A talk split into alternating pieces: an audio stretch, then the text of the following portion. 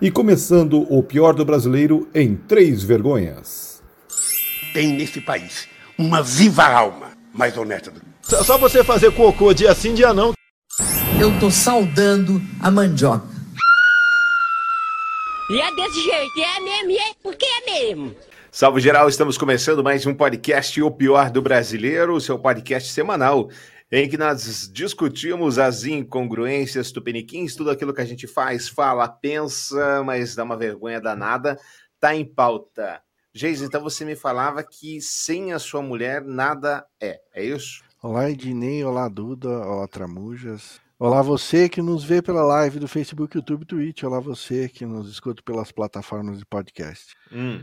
Faz hoje, precisamente, cinco dias que a minha amada esposa viajou para Israel para visitar sua família, que está toda lá, né? Suas, suas 11 tias, é, primos, e tipo que não dá para numerar quantos são, e ela tá lá, na Terra Santa, mandando é, é, vídeos. Boas energias. Não, boas, é, boas energias também, lógico, sempre. Mandando vídeos dos acontecimentos de lá, os lugares bonitos de Israel e tudo mais. Mas olha, eu vou te falar um negócio. Hum. Minha esposa, além de fazer muita falta, faz as coisas de casa parecerem muito fáceis. Eu tenho falhado fragorosamente em administrar o lar, né? Mas eu quebro um galho, eu dou um jeito. Hoje, agora são precisamente 8h30, 20 horas e 32 minutos, lá em Amman. É, seriam 2 horas e 32 da manhã do dia seguinte já. Sei que Girani não está nos vendo, mas se porventura ver a gravação deste podcast, Girani, eu te amo no sonar assim você. Declaraçãozinha de amor. O, o Jenny, eu achei meio machismo esse negócio dele falar da casa só. que Você não achou também? Bem-vinda. Olá, Ivy. Ah, olha, eu. Ela só sabe cuidar mais da casa porque ela passa mais tempo, né? Ela fazendo isso. O que mostra. Acho que pega um pouco. Vou, vou militar agora. Vou Hum. militar mesmo. Que mostra, Jason, como você tinha pouca. Você era pouco ativo nos deveres de casa. Viu só? Não, Se pior, que não. um pouquinho mais, você não estaria sentindo tanto assim a falta dela. Não, mas, mas, mas assim, não é só pelo, pelos deveres de casa, não. Compo- o companheirismo da minha esposa, a, a, a proximidade dela, é, é, é o que mais faz falta. Uhum. É, lógico, cuidar de casa eu, eu tô sempre ajudando, tô sempre fazendo. Só que assim, o meu fazer não é tão, não fica tão bonito quanto o dela. Eu dou um jeito e eu me- não, não, não me faço de rogado. Mas assim, ela, ela é, ela é, ela é, é top. Ela é Sim, tudo. só queria dar uma de, de Haroldo 2.0. Entendi. É, eu de- deixa eu só fazer um, um rabiscado aqui. Olá, Ednei, Duda, Jason e ouvintes do podcast. Tem uma coisa que eu acho que é importante que o Jason não reforçou, mas a, a esposa dele, que é a sócia dele de vida e de negócio, é melhor comercial que ele. Então, eu acho que a grande desfalque também vai ser na, geração de recursos, porque a Gerrane que é o braço comercial da operação ali. Então, com certeza acho que impacto muito maior do que no lar, até porque os filhos se adaptam, as coisas em casa se adaptam, o grande impacto vai ser no faturamento e na receita do negócio. Eu sou, eu sou, a Girana é a cabeça, sou apenas os músculos da operação. Entendi. Muito bem. Bom, começando esse programa que não é para falar de relacionamentos, você sabe, é apenas para falar, é, basicamente é falar mal de política, meio que não importando quem ele seja. Vamos começar a nossa brincadeira, lembrando que nosso e-mail é o pior do brasileiro podcast arroba gmail.com, tudo junto e misturado e etc, etc, etc. O Jason, quer dizer que o seu Randolph na época do Bolsonaro não achava muito bom esse lance de usar avião da FAB, agora acha? Como é que é essa história? É aquela história, né? O, o vento mudou e o sabor da maré é outro agora, né? Então, tipo, eh, outrora, o senhor Randolph era, era, era crítico ferrenho das, das, da farra das passagens aéreas, do, da utilização dos jatinhos da FAB ao bel prazer dos, dos seus eh, adversários políticos. Agora que Uhum. a, que o, o time que tá jogando é o dele, não, não tem tanto problema não. Tá aí é para usar mesmo. Então, pô, tá aí mais um, mais do mesmo, mais um político sem vergonha safado que não, não, não tem muito muitos, muitos escrúpulos, não segue muitos princípios e merece ser achincalhado por todos nós. É o tal popular mais do mesmo, né? Aliás, dando continuidade ao nosso episódio passado, a assessora sem noção acabou é, demitida. Arrastou para cima o, é, o, cargo. Por tudo o que fez. Esse arrastou para cima é uma gíria uh, mais ou menos nova, hein, Jenny? Que eu, eu quase não conhecia essa gíria. Veio da onde? Então, é, tem aquele o arrasta pra cima no Instagram, né, no Stories, que tem o, o link, leva pra, pra, um lugar e tudo. Uhum. É quando a pessoa ela tá falando sobre um assunto, aí ela, você quer saber mais sobre esse assunto, ela fala arrasta pra cima, que ao arrastar pra cima a tela, você vai ser direcionado pra um outro site e tudo. E daí o pessoal, ele utiliza, tá utilizando muito agora, falar quando uma pessoa, ela ou bateu as botas, ou nesse caso ela foi demitida, então ela foi de arrasta para cima. Foi dessa para uma melhor, né? Outra bujas, pau que dá em Chico, pelo jeito não bate em Francisco, não. Deveria, né? Deveria, Deveria mas é absurdo, né? E o Randolph é, é um caso emblemático, assim, porque ele, ele foi a favor da Lava Jato durante um período, inclusive apoiou o impeachment da Dilma, foi um dos caras que batalhou, Daí ele vira e ele era do, da, do partido da Marina Silva, o partido que é a Marina Silva, que muita gente enxerga na política como mosca morta, mas ela conseguiu fundar um partido dela, coisa que o, o ex-excelentíssimo presidente não conseguiu. E aí, por divergências, talvez de negócios, além da política, ele acaba saindo do partido pelo qual ele se elegeu senador, que é a Rede de Sustentabilidade. Né? Então, uhum. de fato, é algo que é lamentável era importante que justificasse, mostrasse quais são os contrapontos e não simplesmente passasse o pano. Acho que esse é o grande gatilho de qualquer negócio, de, de qualquer viés político que a gente sempre traz aqui.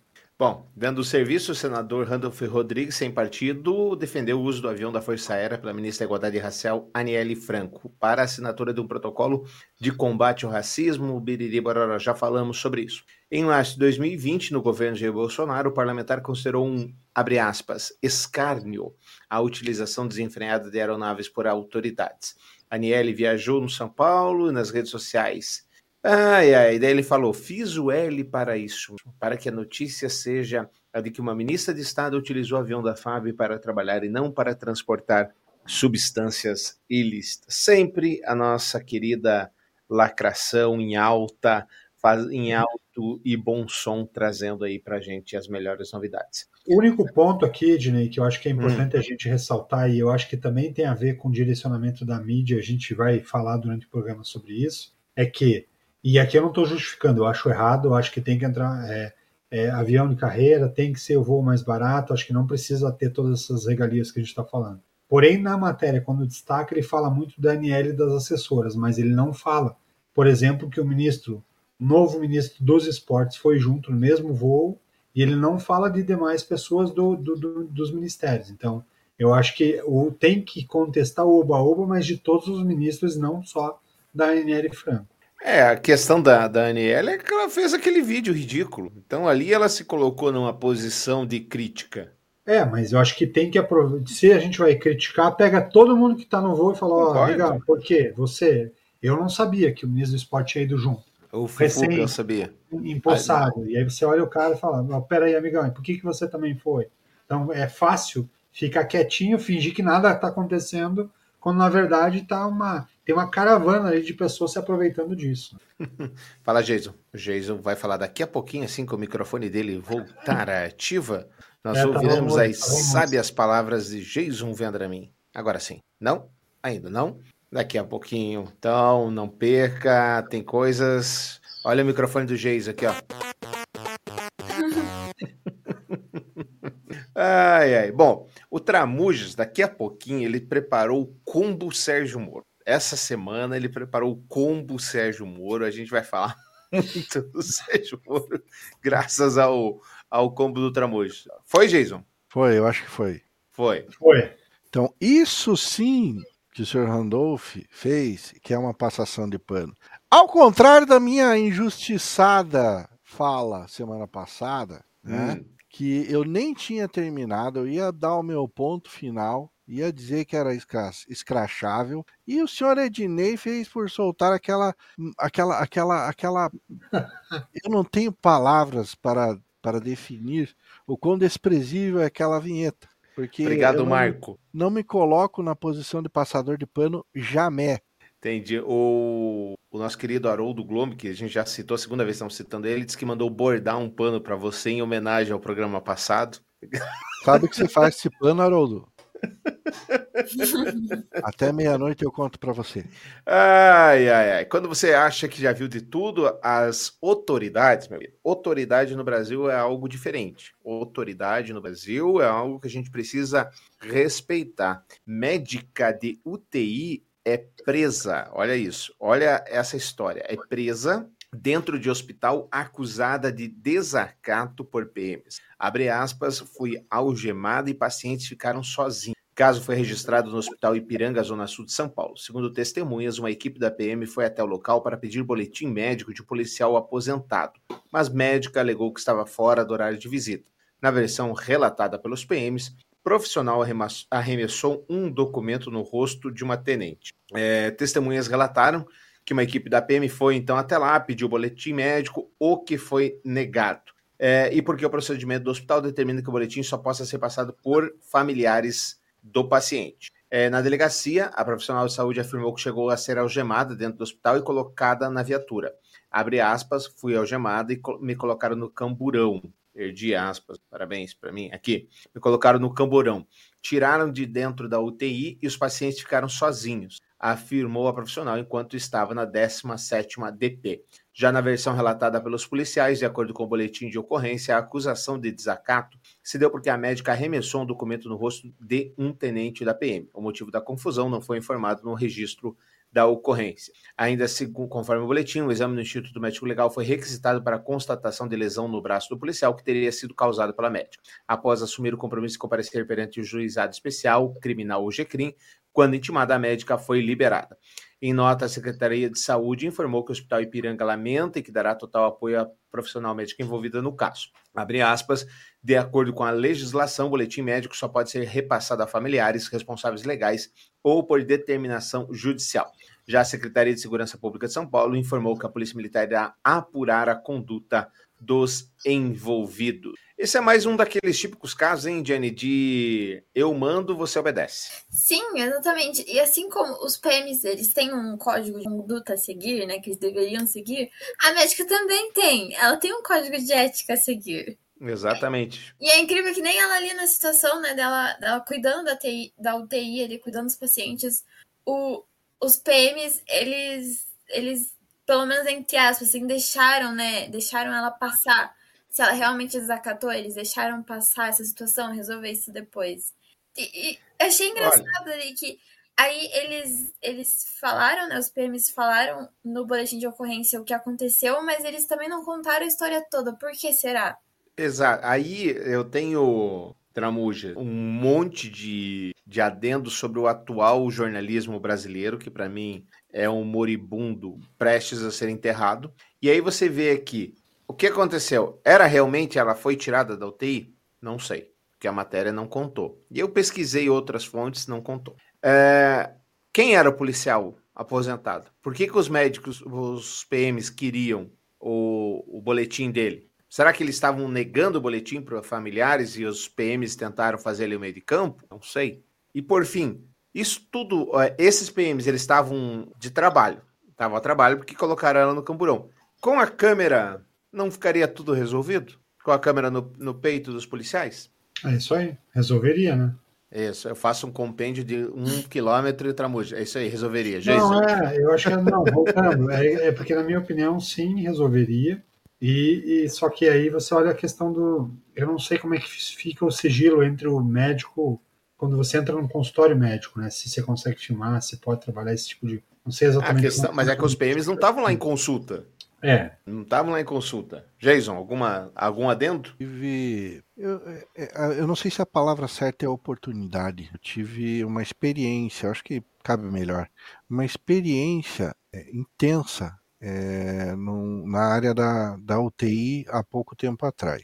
E eu digo a vocês, amigos, é um, é um ambiente onde quanto menos é, burburinho, quanto menos gente, quanto menos é, movimentação tiver, melhor é para a recuperação do paciente, melhor é para recuperação para os médicos, para que os médicos possam fazer o seu trabalho. É, então é lamentável que a polícia se preste a esse tipo de desserviço é, e usando de todo o seu poder de autoridade, é, faça valer a sua lei é, no, no ambiente onde eles não, não deveriam apitar. O hospital é um lugar onde não é bagunça, você tem que seguir o regimento, você tem que seguir as normas. Afinal de contas, lá se tratam vidas, isso é muito, muito, muito importante. Então, eu acredito que seja mais um típico caso de eu sou autoridade e você fará o que eu mandar. Lamentável. É, e é importante a gente ressaltar aqui também que a gente fica na base da especulação exatamente por conta dessa falta de informação. Porque, de repente, a autoridade que a gente está criticando foi a médica. Sim. De repente foi ela. Só que a, a... Mas lá dentro da UTI ela é autoridade. Mas a gente não sabe se ela estava dentro pode, da UTI. Ela pode, ela, lá dentro da UTI, assim, é, tem, tem essa também. É, exatamente. o que, deu, o que deu a entender na matéria é que retiraram ela de dentro da UTI. Isso, perfeito. Aí o que, que a gente tem? Na, nessa, nesse questionamento todo, graças a isso, a gente fica aí pensando, ah, o que vai ser, como vai ser, como é fica que foi, muito aberto, né? Fica muito amplo. Eu tive um momento, meu filho era pequeno, eu era casado ainda, ele estava com uma febre, a gente ficou numa fila, deu uma enrolação lá no pronto-socorro, e aí a mãe do meu filho e a médica começaram a discutir. E por uhum. um pouquinho assim, pela maneira meio firme que a médica respondeu e pelo pavio meio curto da mãe do meu filho, por pouco é, e por minha, por minha intervenção quase não aconteceu é uma briga ali dentro do consultório. Eu tive que chegar e falar: peraí, gente, a gente veio aqui para resolver a vida dele. Tipo, ele tá, ele tá com febre e tal, temos que resolver isso aqui primeiro. Depois, quiserem discutir, vocês discutem e por aí vai. Então não Cada dá um pega uma luva. É, era quase nesse nível. Então é importante. É, é, o difícil é isso que o Dinei falou da. Eu concordo que a câmera seria um bom caminho. Pelo menos você tiraria esse freio. Só que a maneira como a, a matéria foi escrita ela nos deixa uma, uma, uma, trava, né, uma dúvida muito clara, assim, tá, mas em que local estava? Realmente, uma, o médico, a médica jogou o documento na cara do policial do nada, assim, não faz muito sentido, ok. Depois, como é que é, foi e checar... que documento? É o documento que o cara estava pedindo? Que documento? E daí depois, tá, mas o braço, né, o, o policial foi fazer uma checagem no braço que foi agredido pela médica, que não faz nenhuma referência né, a essa briga corporal, a esse arranhão, esse puxão mais firme. Então é uhum. esquisito mesmo, a história toda é, é meio estranha. Você sabe que nesses 45 anos de vida, eu tô chegando, eu já cheguei a uma conclusão. Tudo, tudo, tudo nesta vida tem três lados. O meu lado, o seu lado e a verdade. Então, tipo, é, é, isso é incontestável. E uma câmera corporal no, no, no cidadão, no, no cidadão não, no policial, traria à tona a verdade e acabou a versão, não, não tem mais versão. Eu acho que é um instrumento que tolheria um pouco da, da liberdade profissional do policial, mas também, é, na mesma pegada, garantiria a ele uma legitimidade maior sobre as coisas que acontecem com ele. Pois é, esse é um debate que eu não, não consigo entender a resistência que se há que se, é, contra a questão da, da câmera peitoral. Porque, assim, evidentemente, quem está fazendo um serviço errado vai ser pego. Não, acho que tá, não tem... Aí está a tua resposta, né? Se eu estou agindo é. dentro da lei, dentro do, dos, do que são os procedimentos e os padrões de atendimento da polícia, a câmera, inclusive, me protege, né? Porque mostra, inclusive, a agressão, por exemplo, de um, de um potencial bandido que, que vai agredir, tomar iniciativa e vai fazer com que isso crie gatilho para uma resposta policial. Então, se eu estou indo nesse caminho, eu acho que sim. Mas eu acho que tem também muito policial que não quer por ignorância mesmo, porque alguém traz a informação de que aquilo vai ser simplesmente punitivo policial não corretivo, né? Que pode olhar condutas uhum. erradas e você pode trabalhar de forma a corrigir a conduta errada. Exatamente. Tem muitos exemplos que eh, as imagens salvam é, eu acho que o exemplo mais recente é desse ator aí, o, o Kaique Brito, que inclusive mora em Curitiba, que imagina o inferno que seria a vida desse Uber se não tivesse as imagens é, mostrando que ele estava na velocidade correta, que ele parou, que ele. Enfim, que o rapaz lá estava alcoolizado e atravessou a rua. Falava quando eu era criança, ele atropelou o carro. Exatamente. E o Geis daqui a pouquinho também vai dar a sua, a sua opção aqui, a sua informação, que é muito importante sobre isso. Vai, Geis. Não. Daqui a pouquinho, então, o Jason vai falar com a gente. Duda, algo mais sobre esse tema? Não, é, e eu também tinha pensado a mesma coisa, que tudo se resolveria com a câmera ali no policial e que a única razão por eles ser, serem tão resistentes é que eles não, não fazem o trabalho deles como eles deveriam fazer, né? É, é isso, é desinformação, é a tal da polarização. Ah, se a galera da esquerda quer câmera, quer dizer que eu sou contra. Ponto. Nem sei o que, que é isso, mas eu sou contra. Então é, é bastante complicada essa situação. Voltou, Jason? Que voltou, voltou. Voltou. Então, nem o testemunho da, da, das garotas que estavam acompanhando Kaique Brito e Bruno de Luca, dizendo que ele estava muito doidão e que ele estava é, atravessando a rua loucamente durante várias vezes. Nem o testemunho da passageira que estava nesse Uber, falando que ele não estava correndo. Uhum. Nem mesmo o estudo de frenagem feito pela perícia para saber a velocidade em que o carro estava teria livrado a cara desse Uber se não fossem as imagens. É, com certeza. Teria sido, com certeza, condenado em praça pública. Quase. Exatamente. Mas porque é um ator da Globo, famoso. E agora que coisa. O, o Jason falando que o futebol bestializa as pessoas. Eu, para mim, é o álcool que bestializa as pessoas. Ou a droga, né? Ou é, as drogas, etc porque lamentável, o cara casado, tem uma família, e aí você vê as imagens, ele tentando agarrar a menina, beijar uma menina que empurra ele, e o tal do Bruno de Luca tira ele. Tem ali um momento de maior consciência, fala: não, não, vem pra cá, sai daí, e etc. Então, não é porque não foi atropelado, que foi atropelado, não é porque é bonitão, que a gente vai ficar aí também Passando pano. Salvo você queira, Giz. Eu tenho a, a vinheta aqui pronta.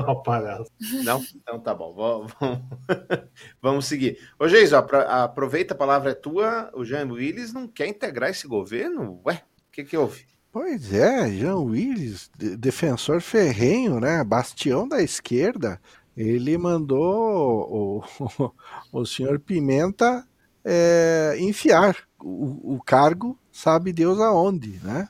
Pode enfiar esse cargo aí onde melhor lhe convier. É, parece que está rolando aí uma, uma, uma intriguinha, uma disputa de egos, né?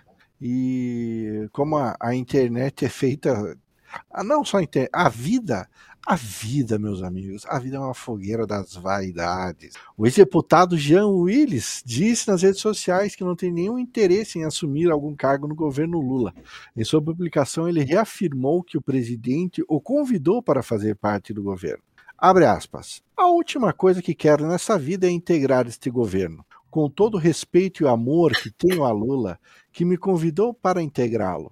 Eu repito, a última coisa que quero nesta vida é fazer parte desse governo. E ele terminou dizendo: me deixem em paz. Sinceramente, eu acho que quem ganha é o Brasil e o governo. Não sei se alguém tem uma opinião distante dessa. Não, tenho a mesma opinião. Eu só, a única crítica que eu faço, na minha opinião, é que esse Paulo Pimenta eu acho ele fraco como secretário da comunicação. Acho que o governo atual tem alguns méritos importantes que o governo, na verdade, não divulga bem. Você vê Paulo Pimenta como, como responsável pela comunicação social, é, é realmente está deixando muito a desejar. Você vê, o Lula foi internado, fez uma, uma operação no, no, no, no, seu quadril. A gente não viu nenhuma fotinho dele debilitado na cama, não viu nenhuma fotinho dele andando com o andador fazendo um, um joinha pro, pro fotógrafo, nenhuma publicação respeito. uma farofinha. Comendo uma, um franguinho com farofa no hospital, talvez, porque não, né? Eu acho, eu, eu, eu acho que Paulo Pimenta deveria ser substituído por Eduardo Baraninha. Pelo Carluxo, né? Acho que é pelo Carluxo. Ou Carluxo, ou Carluxo. Muito bem. Qualquer um da família Bolsonaro acho que está mais apto a, a, ocupar o cargo do que o senhor Pimenta, viu? Mas sabe, Jesus, que o que é mais desesperador, na minha opinião, é todo mundo criticou essa, essa, essa comunicação, é, principalmente de, de, do coitadismo do que o Carlos, Carlos Bolsonaro fazia, que era primeiro Bolsonaro aparecia falando do imbrochável. Daí apareceu qualquer probleminha que pudesse comprometer o Bolsonaro, ele ia para o hospital e aí tirava foto dele barriga aberta, tirava foto dele com, com dreno no nariz, e aí aquela. Então, é, do imbrochável ao cara quase morrendo era, era, uma, era, era o tempo inteiro né, nessa vertente. E aí, quando acontece com o Lula, eu vejo um colunista do UOL, que é aquele Jorge de Souza, dizendo que deveria ter na comunicação. Eu falei, não, eu não estou lendo isso que eu estou lendo. Que deveria ter na comunicação do Lula ele andando de andador para comprovar, para mostrar. Então, é, sinceramente, cara, que imprensa a gente está criando, né? Não, para mim já foi. Duda, a jornalista da nova geração, tua culpa. é. Olha, é, olhando para os colegas de turma que eu tenho, posso concordar que sim, é a nossa culpa. Mas esse caso do Joe Willis é um belo exemplo de como, para mostrar de como, como a esquerda ela se odeia. E como a realmente esquerda esquerda não considera o PT, muito menos o Lula, de esquerda. É. Outro exemplo disso foi o foi a eleição que teve dentro do, do PSOL, Pessoal. né? Que teve briga e tudo, que foi uma parte era a favor de continuar com o governo Lula, outra parte, a realmente esquerda-esquerda, era totalmente contra. E deu uma briga enorme. E como, assim, é, o comunista ele realmente se sente ofendido quando chamam Lula de comunista. Aliás, é, não é que deu uma briga, deu uma super briga. Saiu, saíram no tapa. Né? O negócio foi foi feio. Quem diria que isso iria acontecer, né? É, não sei por que, Jesus, mas já resolvia a situação, eu acho. Né? Agora. Agora foi. É, e... tava, tava, tava na lata, parecia, né?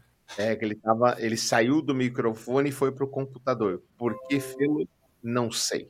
E agora você está falando sem voz aí de novo, sem áudio de É, não sei. I don't know what happens, but it happens. É, gente, próxima matéria, eu tenho até assim, uma, um pé atrás. Deu aí, Jesus? Cara, é essa plataforma que tá sabotando o nosso programa. É. Porque é ela tá mudando o, o microfone para um que não existe sozinha. É possível. É possível. É, a próxima matéria tenho até um pé atrás. Por quê? Vou, vou relembrar a vocês que o prefeito era de São Paulo, era o nosso querido Covas. Lembram disso? Mário Covas. Não, não. Bruno Covas? Bruno Covas. Bruno Covas era o prefeito de São Mário Paulo. Mário Covas é quando eu era criancinha pequena lá em Barbacena. Governador. É aí Mário Co... É, Bruno Covas, no começo da pandemia, vai ao Maracanã assistir um jogo, salvo engano, é do Santo, alguma coisa assim, e a gente cai de pau nele. Porque ele tava o comércio fechado, tudo fechado, e como é que ele vai? E aí o que acontece? Alguns dois ou três meses depois, ele vem a falecer. Foi Morre. Palmeiras e Santos, não foi? Acho que foi, porque ele era Santista, ele era, é. era Santista. É. E aí nós, com toda a nossa arrogância, temos que engolir que, porra, ninguém sabia que o cara tava morrendo. o jogo da vida, ele levou o filho, né? Ele era levou o Ninguém sabia que ele dele. tava morrendo. Ele tava fazendo um tratamento de câncer e parece que era um câncer agressivo. É. Se eu não me engano, a gente até se retratou a respeito disso. Sim, nos retratamos, nos retratamos, tem toda razão. Aí eu venho aqui e leio que o Eduardo Leite sofre críticas nas redes após ir a show de Vete em São Paulo em meio à calamidade no Rio Grande do Sul. O governador é, Eduardo Leite do PSDB foi ao show dos cantores Vete Sangalo e Rod Stewart na noite de sábado no Allianz Parque em São Paulo. A presença do Tucano foi alvo de críticas nas redes sociais porque o Rio Grande do Sul está em estado de calamidade pública em decorrência do ciclone extratropical que atingiu o estado no início de setembro e das chuvas intensas. O vídeo da presença do governador foi revelado pelo portal Metrópole. Nas imagens é possível ver Leite animado na primeira fila ao lado do namorado pediatra Thales Bouzan. Procurada a assessoria do governador, não se manifestou. As chuvas, enchentes e alagamentos provocaram 50 mortes e afetaram 107 municípios do estado.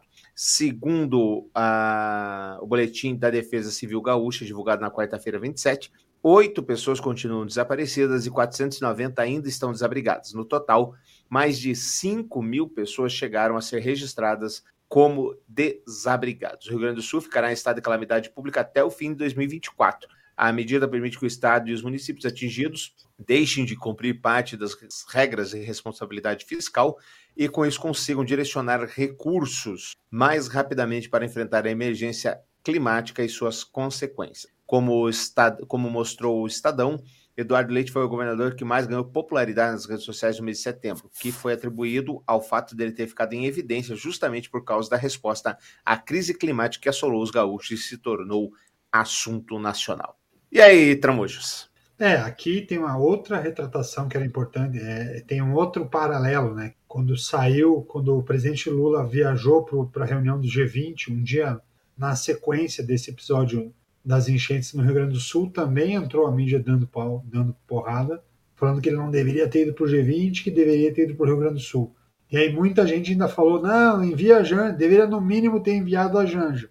E eu fui um dos contrapontos que eu falei, Verdade. cara, que Janja nada, tem que ter ido quem foi que era o vice-presidente, que é o presidente que assumiria o, o, o, governo a partir da saída do Lula do Brasil. Então, é realmente é, é incrível como suaviza assim, em alguns casos e em outros menos, né? E o Eduardo Leite, sinceramente, assim, eu acho que ele é um cara que, que gosta muito mais do holofote do que de fato ele entrega como gestão. Até porque ele é um cara que puxa muitas coisas, aceita muitos acordos e nos bastidores arma por detrás dos acordos. Um belo exemplo foi o que ele fez na eleição presidencial, em que ele tinha acordado com o João Dória lá. Primeiro ele tinha perdido as prévias ele acordou com ele quem vencesse as prévias seria o candidato do partido. E aí ele perde as prévias, João Dória vence as, as prévias, e aí o caminho é dele é articular pelos opositores para que o partido não apoiasse o João Dória e sim apoiasse um super candidato de direita que estaria lá, Simone Tebet como vice e ele como presidente. Então faz toda uma articulação esquisita. Então ele é um cara que não dá para muito seguir o que ele fala, porque o que ele fala até momento não se escreve. Ele mesmo saiu antes de finalizar o mandato dele como governador, dizendo que ele não ele era contra a reeleição e que ele não concorreria à reeleição, e fez isso quatro meses depois, cinco meses depois. Então, é um sujeito que eu, eu como eu, se eu fosse do povo gaúcho, eu já teria três pés atrás contra ele. É, e a verdade é que a eleição meio que caiu no colo dele, porque ninguém queria aquela loucura que tava lá Bolso o Lorenzetti, né? É o Onyx Lorenzoni. Exatamente. E o outro, nem me lembro quem que era. O... Preto, né? O, não sei o que, preto. Rapaz, não me lembro. Mas enfim. Algo sobre isso, Duda? Não, é só que o vídeo ele é muito engraçado, porque assim que ele olha pra câmera, ele meio que dá uma congelada e fica olhando assim, e dá pra ver no olhar dele como ele sabe que ele, ele vai ser, que ele foi pego, que ele está fazendo alguma coisa de errado. É, mas, mas pelo amor de Deus, né? Vai no show primeira fila, não quer ser pego? Pô. Sim, sim. Só que assim, eu vi pouquíssima gente, pouquíssima mídia noticiando isso. Eu, eu descobri essa notícia vendo um meme no Twitter. Aí eu fui atrás. E o meme era assim, acho que não tem um clipe Destiny Childs da Beyoncé que elas estão num bote na água assim, cantando. A legenda era é, população do Rio Grande do Sul enquanto Eduardo Leite está no show da Ivete Sangalo e, tipo, elas assim num bote tentando se salvar. Enfim. Na é. minha cabeça era bem mais engraçado. Vou esse... procurar esse meme. Mas o meme era muito bom, viu? Só que assim, sem querer, né? Querer Lula e o PT. Assim, pra falar da Janja, a mídia foi leão, né? Agora pra falar do Eduardo Leite é um gatinho. e aí, Jason? É, o Jason realmente ele vai fazer ali a mudança novamente. estão é. sabotando o meu querido Jason, não é possível. eu não sei o que acontece. Mas assim, é... eu acho que. Voltei, voltei. voltei. É, é uma comparação meio injusta essa da, da Janja, porque assim. É... Eles são muito díspares, o Lula e o Rodrigo Leite. São muito. Um é muito mais político do que o outro. O outro é insignificante perto do primeiro. Então, acho que essa tem tem porquê essa disparidade. Fala, Jason. Para quem teve a oportunidade de ver o vídeo, é, o desconforto que o Eduardo Leite sente é quase palpável. É verdade. O namorado, em contrapartida, tá muito animado. Ele tá lá pulando, dançando e tal, né? E aí ele parece que vira-se para ele e fala assim: se anima. Ele fala: Deixa eu quieto. Deixa eu fingir que eu tô triste. É, deixa, deixa, deixa eu fingir que eu tô preocupado. Mas é assim, é, eu, eu, eu encaro da seguinte forma. É como se a casa estivesse toda bagunçada e ao invés de, de arrumá-la, eu decidi ir para a balada. A casa, da, a, a, casa depois a gente vê. Vamos se preocupar primeiro. É, vamos, faz, vamos nos divertirmos primeiro para depois a gente se ocupar com, com, com o que tem de importante para fazer. Eu achei lamentável, mas. Esse, meus queridos, é o Brasil brasileiro, terra mulata estrangeiro. É, assim, me falta. É, a burrice é uma coisa que jamais vai fazer ali. Ela me chama, porque é inacreditável que a pessoa faça uma coisa dessa. Mas aí é o famoso imunidade, e a gente vai ver, a gente vai falar daqui a pouco sobre, sobre o querido Sérgio Moro. É, ele, ele sabe que ele tem imunidade para fazer. Fez, com certeza não foi a primeira vez que ele fez isso. Então, como a, a mídia compra, compra o que eu falo, ninguém vai falar nada. Eu faço e não vai acontecer nada. Eu pego o avião é, da FAB e ninguém fala nada. Vão falar da Marielle, mas não fala do ministro, que é Aniele. é da Aniele, mas não fala, não fala dos ministros. Então, o foco não está em mim, eu vou fazendo até aparecer. Olha, é, é incrível o que acontece, mas é absolutamente normal. Agora, escrevam aí, peguem uma caneta, escrevam aí. Eduardo Leite está exercendo seu último cargo nacional. Porque governador dá para a gente considerar nacional, né? Podem anotar. Político insignificante para o, o, o Brasil e que já deu o que tinha que dar, entrou na bacia das almas dessa vez e era isso. Um abraço. Tramujas. Gostaria de acreditar nisso, gostaria. Mas não Pode, acredito. vai na minha. Aluno de direito é expulso da UFPR por enviar áudio com conteúdo racista. Como é que é essa história? Então, absurdo, né? Quando você olha o aluno de direito mandar áudio em grupos de colegas discriminando colegas negros ou falando que ele é a raça pura e que as demais não são. Então, na verdade, parece que a gente voltou para os tempos da, da, da, da Alemanha nazista, né? falando de branco verdadeiro, que ele sim tem o gene alemão, que os outros são mistura, e aí criticando quem é mistura e que a voz que se deve ser ouvida é a voz de quem é, tem o sangue puro.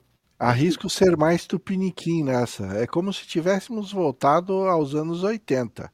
Porque nos anos 80 é, tem um vídeo maravilhoso de uma mulher que faz uma, tá, tá fazendo uma entrevista na rua e chega para uma pessoa e fala: Escuta, o que, que você acha do assassinato de homossexuais? A pessoa fala: Tem mais do que matar mesmo. É, isso aí é, um, é uma aberração, tem que sumir. Então, parece que a gente voltou para os anos 80 do Brasil. Toda. Eu só, só, fiquei surpresa que demorou um pouco, né? O cara tá desde março afastado. Demorou é, mas... um pouquinho, né? É, é, é assim, esse, essa notícia, inclusive, a gente trouxe aqui no, no podcast desse cara, e na época eu contestei e pergunto de novo: cadê o nome do cara? Sim, só tá estudante. Deve ser branco e rico. Cadê o nome do estudante aqui? Não tem, não falou, não contou. Então, e nós ficamos aqui discutindo. Se é o cara, a gente já tá falando.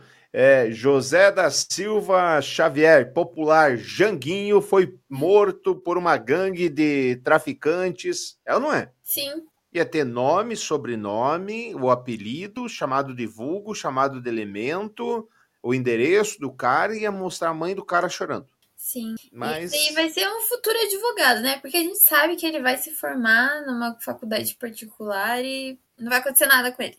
Sabemos. Olha, sei lá, a, a menina daquela do Grêmio lá, o Tramujas, sumiu? Foi embora? Não quer mais a gente? Caímos todos. Caímos não, Tramujas. Nós estamos aqui, só você que caiu. Deixa eu ver. É, só o Tramujas que caiu aqui. Tá, tá, todo, tá tudo aqui, Tramujas. Só você que caiu. É, aquela menina do Grêmio, ela acabou se dando mal, na verdade. Ela, a vida dele foi, foi meio, meio ruim depois daquilo. Mas vamos ver o que, que acontece no frigir dos ovos. Para ver se as coisas voltam ao normal ou não. Porque nesse, nesse caso do, do rapaz, ele não teve vergonha de dizer que ele era racista. Ele espalhou a verborragia dele para quem quisesse ouvir. Então, é só mais um caso que as pessoas ficam olhando ali e falam, porra, mas é isso mesmo? Jason, eu não tenho aquela para trazer aqui para você, Mas eu tenho uma que é quase aquela, acho que você vai lembrar. É muito boa também. Quer dizer, é o suco dos anos 80 que a Zona Sul Carioca não queria a gente frequentando a praia. Eu lembro dessa. Eu lembro do, do Profissão Repórter. Não, é documento especial, televisão verdade. Porque botaram os ônibus horrorosos, que saem as pessoas completamente horríveis dentro dos ônibus e vão lá sujar a praia. E você não adianta você ir na praia, entendeu? Não adianta você chegar na praia e dizer, não, limpa e põe no, põe no, no baldinho. Porque até saiu de uma matéria no jornal que tem um pirulito, o pessoal, o pessoal não põe o negócio do pirulito, porque é uma gente sem educação mesmo. Não pode tirar o pessoal do Meyer, do Mangue, e levar pra praia em Copacabana, cara. Porque não pode. Eu não posso conviver com pessoa que não tem o mínimo de educação. Não é cobrando pedágio que você vai evitar das pessoas virem. Tem que dar um meio então de divertimento, divertimento para elas, para elas não virem à praia. O pessoal vai, suja as praias, jogam tudo, tudo nas praias, fazem, porra, mó galinhagem mesmo. Pô, eu acho que isso aí tá totalmente errado. Tinha que. Não, não sou contra pobre nem nada. Agora eu venho pra Praia do PP porque, pô, eu tô aqui, eu tô com. junto dos meus, pô. Cobrava entrada. Tem que cobrar entrada. Porque as pessoas que, as pessoas que podem pagar a entrada, dependendo do lugar, porque Copacabana e Ipanema tem que custar mais caro. As pessoas que moram em Copacabana e Ipanema é sujeira esse negócio de sim, tudo bem, mas é sujeira você pegar uma pessoa que mora em Ipanema, uma pessoa bem vestida, legal, que tem educação, e colocar na praia do monte, do, do monte de gente que não tem educação, que vai dizer grosseria, sabe? Que vai comer farofa com galinha, vai matar as pessoas, entendeu? De, de nojo, é um horror. As praias da Zona Sul. O Bolsonaro está sendo discriminado lá atrás, então é isso? Quem diria isso que eu ia falar, né? Quem diria que o representante dessa gente comesse a mesma coisa? Mas agora eu não estou ouvindo você, Dini, só eu que não ouvindo. Só você. É só você. Eita, tô sendo sabotado isso? É, eu tô falando, essa plataforma tá não tá, não, não tá indo muito com a nossa cara, não. Agora, é inacreditável. Ah, volta, Não tô ouvindo a Ednei. Põe e... legenda aí, plataforma. Se quer sabotar, por favor, põe a legenda. E quando fala. Você tá ouvindo o Jason? Fala, Jason. Pergunta Oi, se ele tá te ouvindo. Jazz, você me ouve? Tô ouvindo o Jason bem. Copia câmbio. Mas é inacreditável. Como que você vai ouvir todo mundo e não me ouve? Não faz o menor pensar. sentido isso. Tá sendo um boicote total aqui. Não faz o menor sentido. Duda, isso. fala aí um pouquinho para eu te ouvir, vamos. Oi, oi. Ó, tô ouvindo super bem. Ednei, fala com a voz da Duda. oi, oi. Esse palhaço não tá falando nada, vocês estão de sacanagem. O Ednei, na verdade, tá assim. É.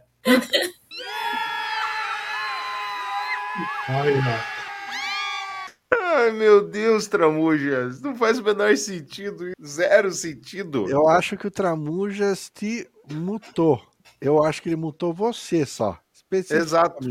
Exatamente. Eu nem sabia, nem é. sabia que isso era possível, mas eu acho que ele me mutou mesmo. Manda ele sair e entrar de novo, então, Jason. Tramujas Odinei está pedindo com toda a delicadeza do mundo para você se ausentar, mas retornar assim. Vamos lá, vamos lá.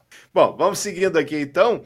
É... Então é esse tipo de gente que faz e acontece, a gente é obrigado a conviver como se aquela menina ali, aquela idiota, tivesse qualquer tipo de educação, algo que verdadeiramente sabemos que não tem. Isso aqui entrando na, na lacração, na lacrolândia, que isso não tem outro nome, o nome é só lacrolândia mesmo, é... Banco do Brasil, Banco do Brasil, o que está acontecendo? Que loucura, gente, eu não escuto de... e eu escuto a voz do Jason, escuto a risada da Duda. Ô, Ednei, acho que é você que vai ter que sair, Ednei. Também acho. Ah, ele foi embora mesmo. que ferramenta louca, gente. Ai, ai, ai. Ou vai ver o Ednei tá boicotando você, Tramujo. É, tô sentindo. É, sigam é o programa mesmo. que eu vou na operação aí. Geiso, você é o host. Eu, eu, sou, sou nada, rapaz. Eu não, eu não, não tenho envergadura moral para tocar esse, esse barco aqui. Ah, ele pediu isso? Ah, não, falou, você é o host agora. Não, não sou não. Esse, ah, mas esse aí fui eu que trouxe, né? Esse Milley é, é uma figura, cara. Levou uma babada no debate. Olha aí o nosso querido, o nosso querido Austin Powers argentino, ou Achei seria o paraguaio? O Guga não, o Guga Chakra lá, o Guga da Globo News, que também é o cabelo despenteadão assim. É, é, é, é, o nosso querido Austin Powers argentino. né? Ele está aí fazendo uma lógica deturpada sobre a desigualdade entre de salários entre os homens e as mulheres. Que coisa que só da cabeça de uma pessoa é, é, perturbada pode fazer sentido. Eu, Ednei, eu achei que o Ednei ia soltar, mas o Ednei ele, ele tá meio revoltes. Ele Mas até... sabe, Ale, eu assisti parte desse debate, achei fantástico, por quê? Porque essa candidata ali é uma candidata de esquerda mais bem, bem mais à esquerda. Extrema esquerda ou moderadamente esquerda? Ah, eu acho que, na minha visão, ela é o PSOL da, da Argentina. Assim. Eita! E aí o caminho dela, o que, que ela traz assim? Ela primeiro ela fala que, que quando ele fala de liberalismo, ele está querendo liberar para que o patrão mande embora o funcionário patrão manda embora o funcionário sem os direitos trabalhistas. Então, você pode mandar embora, não preserva nada, você não precisa dar garantia nenhuma para o funcionário. É, e aí manda ele, mesmo que ele esteja que ele passe fome, deixa ele na rua da amargura. Se você precisa de um sistema de saúde é, é liberal, então se você tem dinheiro, você tem a saúde, se você não tem dinheiro, você não tem. Então ela vai dando uma babada em cada uma das etapas e fala, no final, Olha, na verdade, a liberdade que você está querendo é liberdade para quem tem dinheiro. Agora, para quem é pobre, é uma liberdade que nunca vai existir.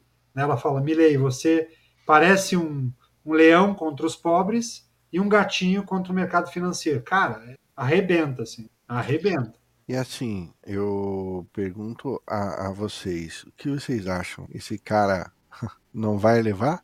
Não vai, ele já caiu um pouco e a soma entre o direita moderado e a esquerda é maior do que a votação dele, ele já caiu 4 ou 5 pontos percentuais do, da primeira pesquisa, justamente porque então, ele está ficando agora um candidato mais conhecido né, do que ele era. Tramujas, vou te, vou te falar um negócio. A gente vive, a gente tem vivido tempos interessantes onde o Pode Trump. chamar o vídeo, viu, Geis, quando você quiser. É, então, é, vamos, vamos, vamos escutar aí o, o que o Milley tem a dizer. Oh. Todos los estudios demuestran la existencia de la brecha salarial entre hombres y mujeres. En Argentina, las mujeres tenemos que trabajar ocho días más al mes para igualar el salario de un varón. ¿Usted niega el patriarcado por ignorancia o por machismo? Mire, Breckman, lo niego por la evidencia empírica. ¿Sabe qué? Cuando usted des desagrega los promedios y toma profesión por profesión, la desigualdad desaparece. Pero si usted tuviera razón, y los malditos capitalistas explotadores a los que usted hace alusión, que solo quieren ganar plata, si lo que usted dice fuera cierto, usted tendría que entrar en una empresa y deberían ser todas mujeres. Adivine qué va a encontrar. Ah, claro, usted no sabe lo que era una empresa. Pero, ¿sabe qué? Va a haber mitad hombres, mitad mujeres. Es decir, su teoría se cae con los datos. Gracias. Momento de que se Então, é, é, ele, ele, ele usa uma lógica assim, tanto quanto deturpada, Mas o que eu gostaria mesmo de saber é a opinião da nossa, da, do, do, nosso corpo feminino aqui do, do, podcast, porque eu acho que ela tem lugar de fala nesse, nesse quesito. Ah, esse, esse cara ele tá se mostrando cada vez mais maluco que o Bolsonaro. E que ele, ele, ele só fala aquilo, tudo que a, realmente a extrema direita quer, quer escutar. Tanto que nos, é engraçado os comentários desse tweet aí do Metrópole Metrópolis. É engraçado, só tem uns bolsominion maluco falando que a esquerda é histérica ficou caladinha depois ele falou, sendo que o que ele falou não tem o menor sentido. Esse cara é maluco, aquele vídeo dele na motosserra. Também ajudou a cair, aquilo ajudou a cair mais alguns pontinhos nas pesquisas, né? Então, mas é, é como eu estava dizendo antes de, de, de, rodar o vídeo, a gente está vivendo momentos, momentos da história de veras interessantes. Por quê? Trump era considerado um pária, né? Chegou onde chegou. O bolso. O bolso era outro que a Luciana Gimenez e, e a, a Luciana Gimenez e o CQC ajudaram a criar e florescer. Era considerado um pária. Chegou mas, chegou. Mas sabe. O Milley, eu acho que o Milley segue o mesmo caminho. Eu acho que não, e te digo por quê. O Bolsonaro aqui, e aí, aí é uma leitura que eu faço depois, é mais fácil, né? Mas é, Bolsonaro aqui, o que, que eu acho que aconteceu? Teve uma tripartida para que se parisse o Bolsonaro. Primeira questão: Bolsonaro foi o candidato dos militares. Então, os militares já queriam Jason, voltar, chama a matéria a do volta. O governo Temer foi já um, movimento de mi- militarização do, do governo federal, ele já começou a trazer militares para cargos civis, justamente para começar a se aproximar desse movimento. Então, esse é o primeiro ponto. O segundo ponto, que eu acho que foi bem importante para o Bolsonaro, é o ponto da Lava Jato. Quem elegeu aí ajudou a dar veracidade para conectar o Bolsonaro numa visão anticorrupção foi a Lava Jato. Então você pega todo, toda a, equipe da Lava Jato, porque claramente todos eles apoiaram a eleição do Bolsonaro, tanto que o, acabou a eleição, já sabíamos que o Sérgio Moro seria o super-ministro da Justiça. Então estava toda a Lava Jato ali trabalhando para limpar a imagem ou suavizar a imagem do Bolsonaro. O Bolsonaro parecia aquelas cervejas aguadas que tinham na, na Ambev, que era Sub-Zero, a Escola 360, eram cervejas que foram é, jogados água e aí vendiam com bastante benefício. Então, ele foi suavizado a imagem dele de maneira muito drástica. E o terceiro ponto que eu acho que foi crucial é que a, a mídia profissional, a principal mídia do país, que é a Rede Globo, ela embarcou em suavizar essa imagem. Então, ela fez é, campanha, é, na minha opinião, direta para que isso acontecesse, mas não só a Globo.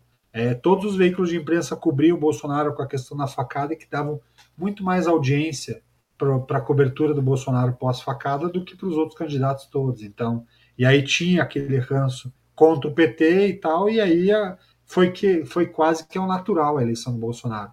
Na Argentina, na minha opinião, não, isso não acontece. Quando o Milei começa a aparecer um pouco mais, porque ele foi destaque por ter ficado em primeiro lugar na prévia, ele já começa a aparecer, e aí quando ele começa a aparecer, ele está tendo os embates na mídia, estão destacando as falhas dele durante a campanha. Coisa que no Bolsonaro, por mais absurda que fossem as coisas que ele falava, se ridicularizava, mas ninguém levava a sério e tentava, de certa forma, diminuir isso. Não, os militares vão dar conta dele. Quando ele for presidente, tá lá os militares para apoiar e não deixar ele fazer essas loucuras. Ele vai entrar no protocolo do país, ele vai seguir os trâmites legais e coisas que a gente foi observando que, obviamente, não aconteceram.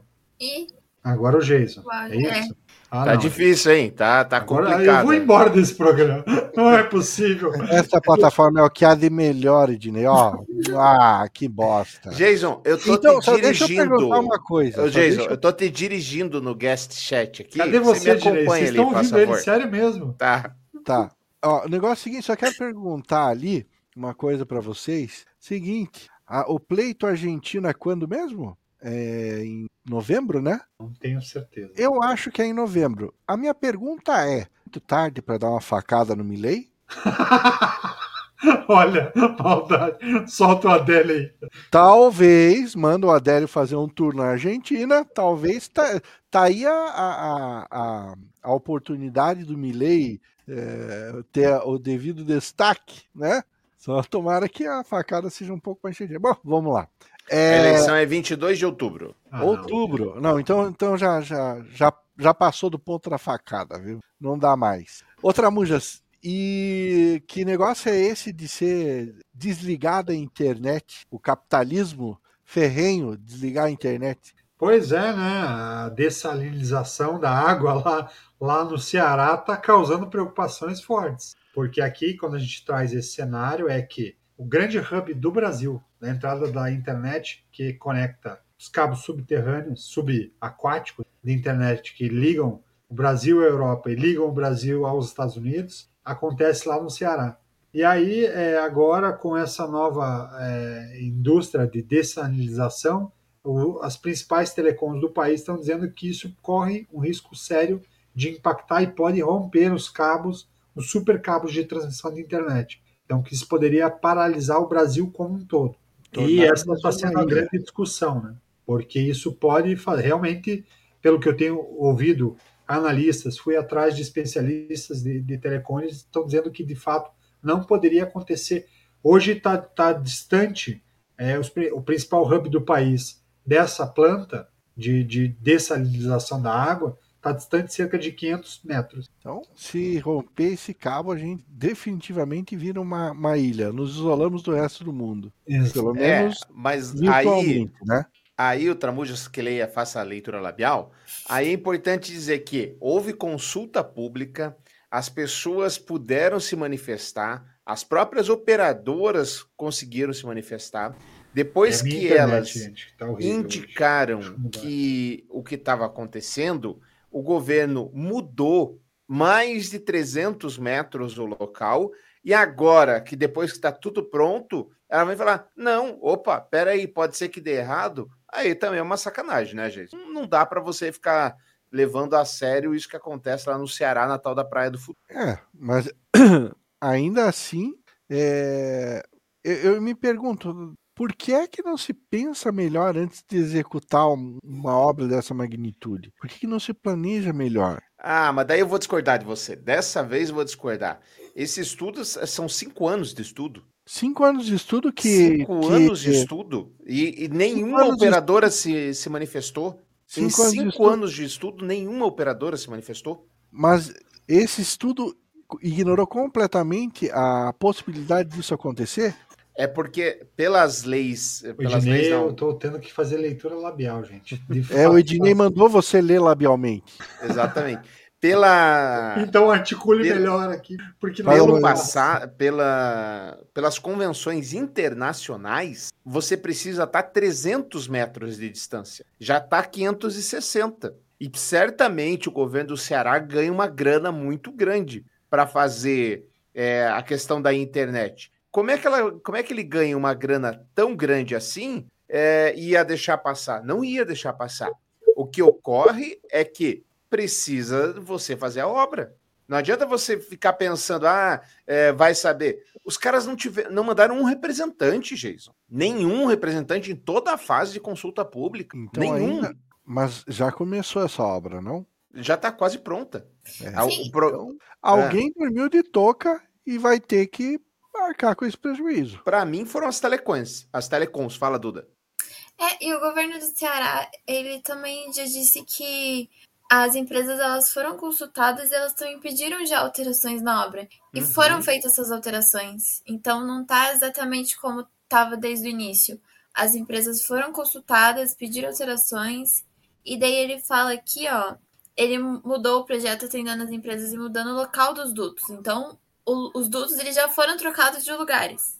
Mas ainda assim o impacto é ainda tem um risco forte. Alguns Sim, sim. falam que ela tem que estar em outra praia, não poderia estar na mesma faixa litorânea que está ali. Então o risco é forte por causa disso. Não, eu até, eu até concordo. O risco é grande. Mas como é que deixa chegar nisso? Eu não E assim, já foram dinheiro já jogado fora, porque com essa mudança da planta, inicialmente era 500 metros de distância, né, os dutos. Agora são mais de 560. Já foram jogados fora 35 milhões de reais.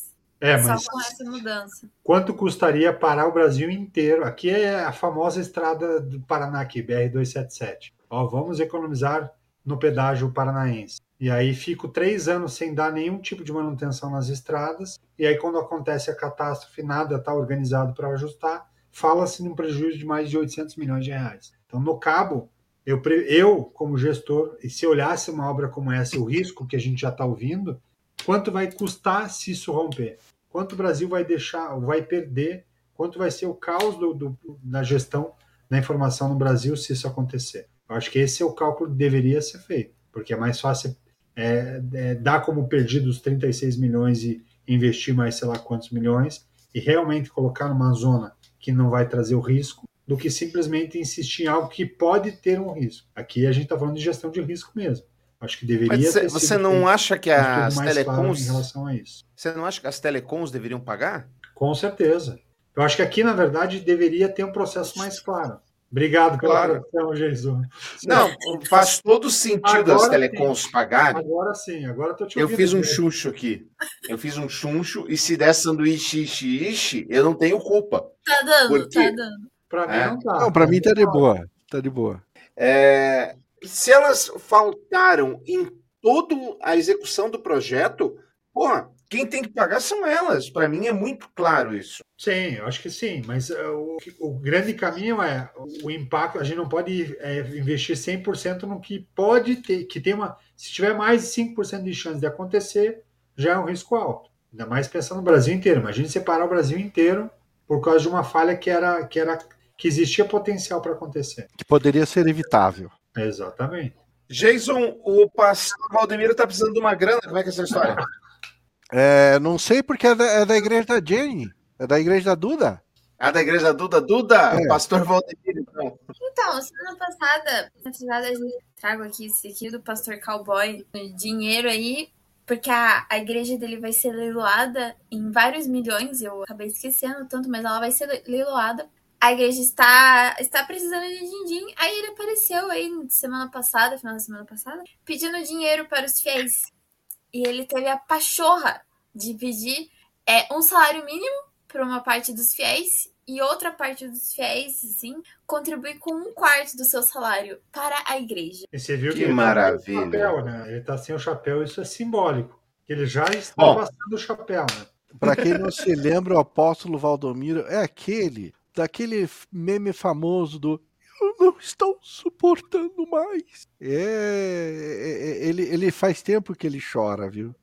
Vocês são do mal demais. O famoso feijãozinho, feijãozinho mágico. Feijãozinho curador da Covid. Va- vamos, vamos ouvir, vamos ver. Se você dá liberalmente na obra de Deus, sem fazer cálculo, sem medir, sem medo de errar, isto é, se você tem convicção de que essa obra é de Deus, né? Então a você se acrescentará mais e mais. Mas se você retém mais do que é justo, será em pura perda. Então, nós estamos chamando 12 mil pessoas que vão investir um salário mínimo. Uma Essa coisa sonora é- nunca depois, fizemos né? isso. Só pode, e, né? A não ser muitos anos atrás, com pouquíssimas pessoas, né? E as demais, todas as demais vão ter oportunidade também de prosperar, de ser abençoados, é, investindo um quarto, né? É, você pega um salário mínimo e tira três quartos, três partes dele e fica com ele. E uma parte só você Quanto que dá isso, Tramujas? Quer dizer, 300. Depende do estado, vale né? aqui 300 reais aproximadamente. Ah, vai dar aí uns trezentão por aí. Deus me acordou agora. Uma Você não graninha, para né? despertar? Não, o despertador não tocou, não. Foi Deus que me E ele tá com cara de sono mesmo. Sempre assim. Né? Meu chapéu graças passou, a Deus tá passando enquanto isso, uma paz tão grande, uma certeza tão grande que Deus ouviu. Ai, ai, ai, que maravilha, que maravilha. Em contraponto, tem um pastor, meus queridos, que vai ter que pagar 100 mil. Ele não vai. Talvez ele peça, não sei. Ah, vai vai ter que pagar 100 mil por ligar religiões. por ligar religiões africanas a satanismo. Então, como é que é essa história? O pastor, olha o nome, Aijalon Berto Florencio, foi condenado pela Justiça de Pernambuco ao pagamento de uma indenização de 100 mil reais por dano moral coletivo e a prisão em regime aberto por discurso de ódio em rede social contra religiões e matizes africanas. É, a defesa do pastor informou que vai recorrer da decisão e considerou o valor exacerbado. E aí, seu querido Jason? E aí que tá aí um pastorzinho de meia, de meia tigela, provando do doce remédio, né? Doce entre, entre aspas, né? De se falar mal da religião alheia. Eu acho, assim, na boa, eu acho que é pouco. Ao contrário do advogado que acha que é exacerbado, eu tô achando que é pouco. Ele devia estar pagando mais. Porque quem fala o que quer, sofre o que não quer. Tramujas. Chegamos? É, então. Eu acho que é pouco mesmo. Acho que 100 mil é pouco, mas é muito para quem paga, né? Pouco para quem vai receber. Ô, Tramujas, qual que era o teu-. Pode falar. Qual que era o teu programa favorito na infância? Meu programa De humor. favorito na infância, Pequenas Empresas, Grandes Negócios. De humor, Tramujas. Oi, de humor? Trapalhões. Pequenas empresas, grandes negócios. Trapalhões, trapalhões, trapalhões, gente. Olha que maravilha. É isso aqui. Isso aqui é o, é o suco do Brasil. Vai. Ai, a viatura! Isso aí é quem estava manifestando só passivamente, pacificamente? Senhor deputado, eu cresci assistindo Cacete e Planeta. Ah. Eu, eu- eu assisti Danilo Gentili, o, o deboche, o escárnio. Sempre fizeram parte à direita. Da minha, e nunca não. foi adepta, com licença, a direita nunca foi adepta do politicamente correto. Se avacalhou, se auto-avacalhou de um jeito, sem defesa. É, errada ela não tá, né? Errada ela não tá, não faltou com a verdade. Sei lá, sei lá. Eu me coloquei para ver se. Agora perdi o Ednei. É, Muta um e deixa só o outro. É, eu tô tentando fugir do sanduíche. Enfim, é muito triste que a CPI chegue nesse sentido, nesse, nesse grau de bizarrice. Esta senhora é uma senhora que atua no mercado financeiro, é jornalista e está preso. Ela foi presa nos atos antidemocráticos de 8 de janeiro, mas ela, na verdade, é, é investigada desde 2019. Impressionante. O que, que eu posso dizer de uma colega do mercado financeiro? Que, o que, que ela tinha para fazer ao invés de fazer essas bobagens e essas baboseiras? Bom, já estouramos o nosso tempo, mas temos o combo Tramujas. Vamos começar aqui com a primeira. Não, Nosso- primeiro, não, não, só, só deixa eu colocar uma coisa que eu acho que é bem importante. Hum. Queria lembrar que o Jason ele trouxe uma provocação importante. Eu acabei, na resposta, eu esqueci só de uma coisa. É, quando o Jason perguntou Pois da não. questão da, da corrupção. Pô, mas a Lava Jato não foi a maior, maior do mundo, a questão da recuperação do dinheiro público, da recuperação do dinheiro, mais de 6 bilhões, que é o mantra que o Dallagnol vive falando, né? Recuperou 6 bilhões, mas esquece do quanto ela causou de prejuízo. E aí eu esqueci na época, no período de falar, talvez do maior escândalo que esteja passando por debaixo do tapete do Brasil. Ninguém está falando absolutamente nada, ou falando muito pouco, que é o escândalo de corrupção dentro das lojas americanas. Mais de 40 bilhões de reais desviados, três principais investidores no Brasil. Então dá quase sete vezes o valor que a Lava Jato eh, diz que recuperou, sete, quase sete vezes esse valor. Não é uma empresa pública, é uma empresa privada que passou o pano e passou a perna em diversos investidores privados, investidores minoritários acabaram perdendo dinheiro, mas o Paulo Lima, o Beto Sicupira e o Teles, todos eles abocanharam diversos dividendos durante vários períodos. Eles geriram a empresa por mais de três décadas, três décadas e, por surpresa de todos, eles abandonaram, eles desistiram de serem controladores poucos meses antes do escândalo do desvio desse- dessa fortuna vir à tona.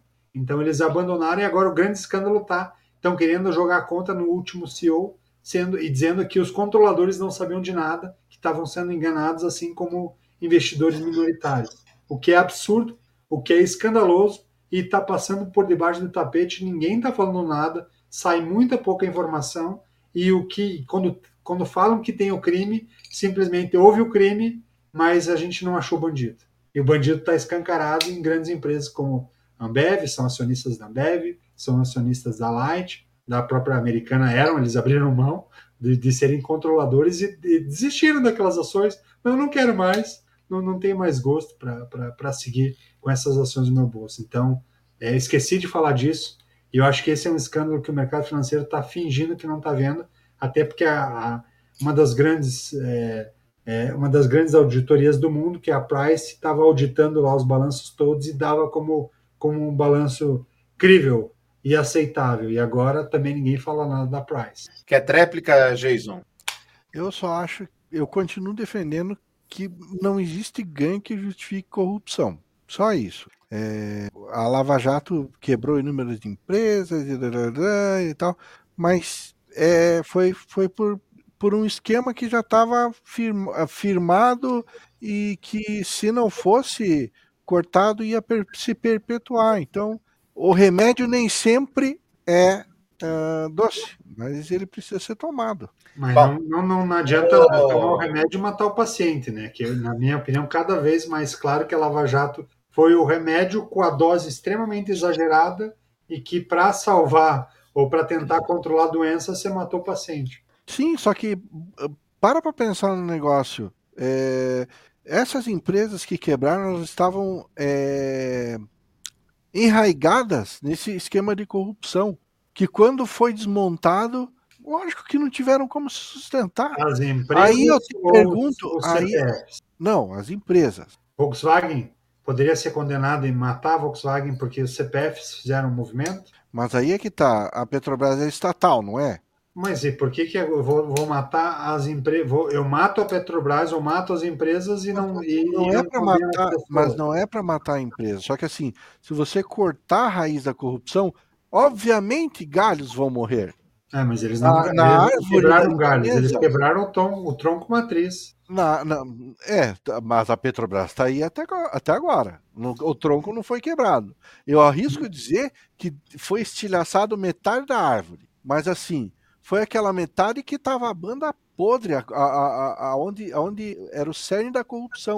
Lógico que caiu um monte de gente. E assim, sendo bem totalmente honesto, é, eu vi esse argumento semana passada. Fez muito sentido para mim. Eu, eu, teve muita empresa que quebrou, como eu disse, teve gente que eu conheço que estava ligado, que era terceirizado a Petrobras, que acabou ceifando da própria vida em decorrência do, dessa perda de contrato e tudo mais. Só que assim, é, a corrupção justifi se justificaria continuar essa corrupção para manter essas empresas funcionando? Não, mas aqui eu não, não defendo a corrupção. Eu acho que a, o combate à corrupção foi importante. Agora, quando você fala de 6 bilhões recuperados, uma empresa que fatura mais de 600 bilhões ano, e outra. Ah, mas aí. Quanto você quebrou? Ah, ok, a Petrobras não quebrou. A Petrobras, esse valor não faz nem cócega. Agora, quantas empreiteiras você quebrou dentro desse movimento? E aí, ok, tinham pessoas e, e diretores corruptos? Tinham com certeza absoluta.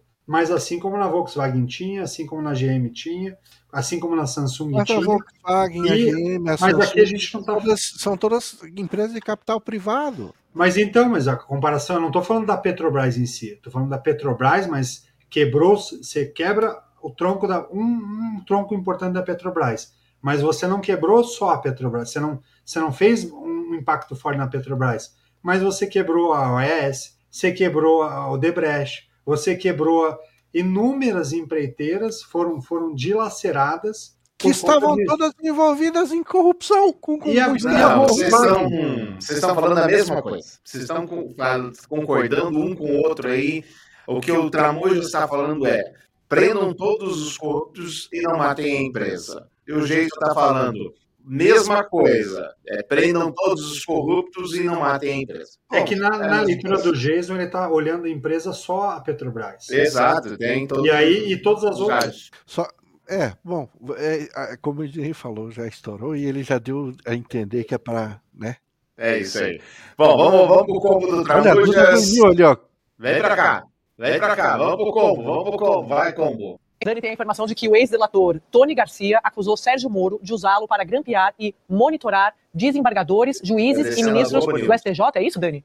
É isso, Andréia. Primeiro, boa tarde, gente. Que alegria estar aqui de novo no Estúdio I. Para entender essa história, a gente vai precisar voltar no ano de 2004. Documentos sigilosos, gente, que estavam sob a guarda da 13ª Vara Federal de Curitiba, a vara de Sérgio Moro, quando juiz, há quase 20 anos, sem que viessem a público, sem conhecer a luz do sol, revelam qual foi ali, digamos, a matriz dos acordos de delação conduzidos pelo ex-juiz. Tony Garcia, para você entender, é um personagem muito conhecido no Paraná, mas não no Brasil, então a gente apresenta. Tony Garcia era deputado estadual, foi acusado de irregularidades no manejo de um consórcio chamado Consórcio Garibaldi. Moro, então, consegue puxar o processo dele para si e passa a prende Tony Garcia. Tony Garcia preso passa a negociar um acordo de colaboração. Esse acordo de colaboração era o que estava sob sigilo há quase 20 anos e agora está na mão do ministro Dias Toffoli. Chegou ao Supremo Tribunal Federal na noite de ontem. Nele estão descritas, Andréia, 30 tarefas. Sim, é isso mesmo, gente. Se eu não tivesse visto, eu não teria acreditado. São 30 tarefas que o delator deveria cumprir para ter os benefícios do acordo homologados. Entre essas tarefas, Andréia, rumores, supostas irregularidades na atuação de desembargadores do Tribunal Regional Federal da Quarta Região, a Corte Revisora de Moro, suspeitas também, sem provas, segundo o próprio juiz me disse em nota, né, sobre integrantes do Superior Tribunal de Justiça. E em várias dessas suspeitas, que dizem respeito inclusive a colegas de Moro da magistratura paranaense, há uma autorização expressa por escrito para que o delator usasse escutas ambientais. Dentro das 30 tarefas, Andréia, há ainda uma uh, na qual o único beneficiário ou o principal beneficiário é Sérgio Moro. Está descrito ali na tarefa de número 29, sim, elas são inclusive numeradas, que Sérgio Moro, há o relato de que Sérgio Moro havia sido grampeado ilegalmente por um advogado que estava na mira do ex-juiz em Curitiba e que então era uma missão do réu, do delator, obter esse grampo que era do próprio Sérgio Moro e entregá-lo à guarda da 13ª Vara Federal. O caso agora está na mão do, do ministro Dias Toffoli e eu ressalto que essa cereja do bolo, digamos assim, do inferno astral de Sérgio Moro aqui no Supremo, acontece, Andréia, depois de o ministro já ter dado decisões duríssimas, entendendo que houve irregularidade na condução de questões relacionadas à Lava Jato. Esse caso de uh, Tony Garcia, desse delator de 2004, tem relação com, uh, entre muitas outras coisas, a questão do Banestado. É, isso é absolutamente sério. Isso é escandaloso. Escandaloso. escandaloso. E assim, uma cere... a cereja do bolo é a entrevista que o próprio Tony dá para o jornalista Luiz Nassif, dizendo que o procurador-geral da República estava sendo chantageado. Olha, como é que era aquele grupo que você conviveu bastante aí? Como é que era a personalidade de cada um lá? Quem era o dominante? Quem era o dominado lá? Cabeça, Carlos Fernando, entendeu? Cabeça. O Januário era o bonzinho. O Carlos Fernando era o mal, entendeu? O Deltan, o bobo da corte. Ele sabia que ele era vaidoso, entendeu? Tanto o Carlos Eduardo, né, o Carlos Fernando, como o Januário, ele fala assim: passa para o Deltan que ele gosta, passa para o Deltan que ele gosta. E usaram o outro menino também, que era muito novo, entendeu? Que eu tenho até dó, porque eu sabia o quanto que ele era manipulado, e que botava para ficar em cima de mim, para fazer as coisas, que era, que era o Diogo Castor, entendeu? Mas cabeça ali, cérebro mesmo, era o Carlos, que fazia o papel de mal, o outro fazia o papel de bonzinho, o Januário, e o, o, o bobo da corte era o falante, é o grilo falante, vaidoso, ele adorava dinheiro, adorava notoriedade, tudo que eles falavam era o Deltan Dallagnol. Então eles criaram isso daí. Agora, a, a, a, o, maquia, o maquiavélico deles era o Carlos Fernando. É, ele passava, passava essa, essa ideia Não, mesmo. ele era, falava menos, falava pouco. Em compensação, quando você estava lá, quem conduzia as coisas era, era ele. Eles chantagearam o Janot. Isso daí que eu esqueci de falar para todo mundo, agora eu posso falar. Eles chantagearam. Ele e o Deltan Dallagnol foram chantagear o Janot numas escutas que eles conseguiram. Tá, Entendeu? Eles conseguiram. Por isso que o Janot mudou de posição totalmente. O Janot estava dando tudo contra eles. E eles estavam loucos da vida com o Janot. Aí eles pegaram o negócio, o Carlos Fernando falou: esse Janot está vendido, entendeu? Nós vamos derrubar ele a semana que vem e vai mudar tudo. Aguarde para você ver. Ou ele vem ou ele vai cair. E ele foi para lá com, com ele foi para lá com o Deltan Dallagnol. Depois dali, velho. Do... Bom, também extremamente sério toda, toda essa repercussão.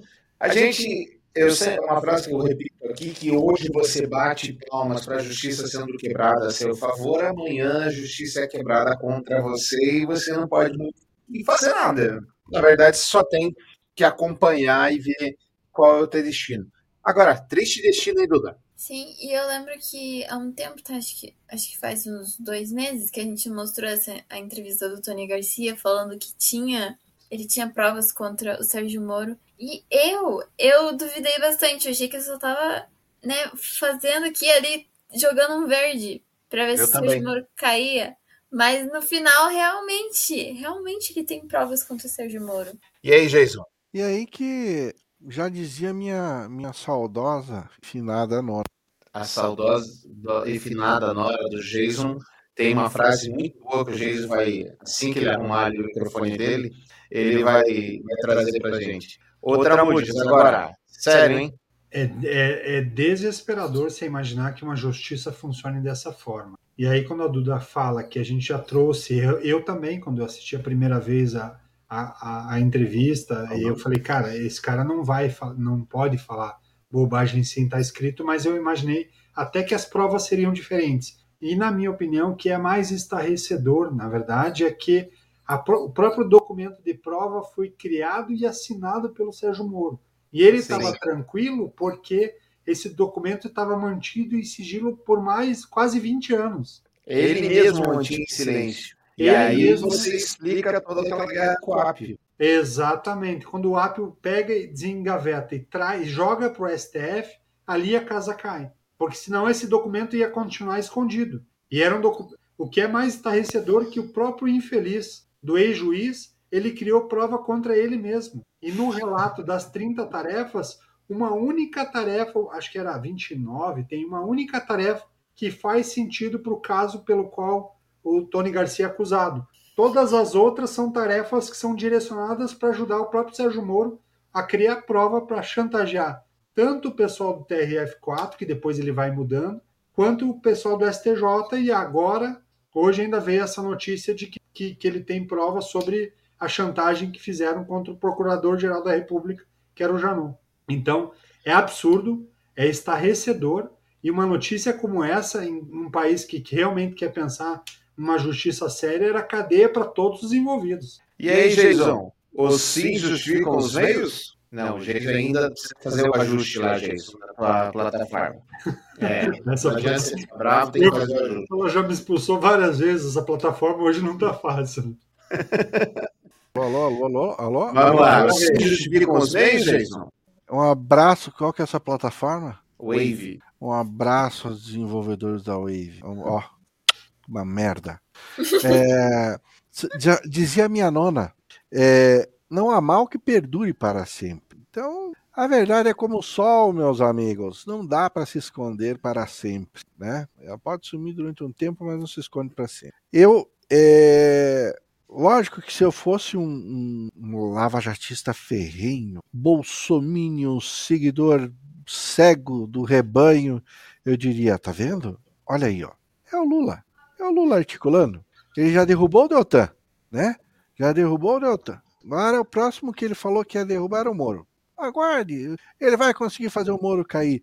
Mas assim, vendo tudo isso, do, do Sérgio Moro querendo dar uma de Zeus e delegando os 12 trabalhos, aliás, os 30 trabalhos de Tony Garcia, então ele tá, ele tá, ele mesmo está cavando sua própria sepultura, cavou sua própria sepultura.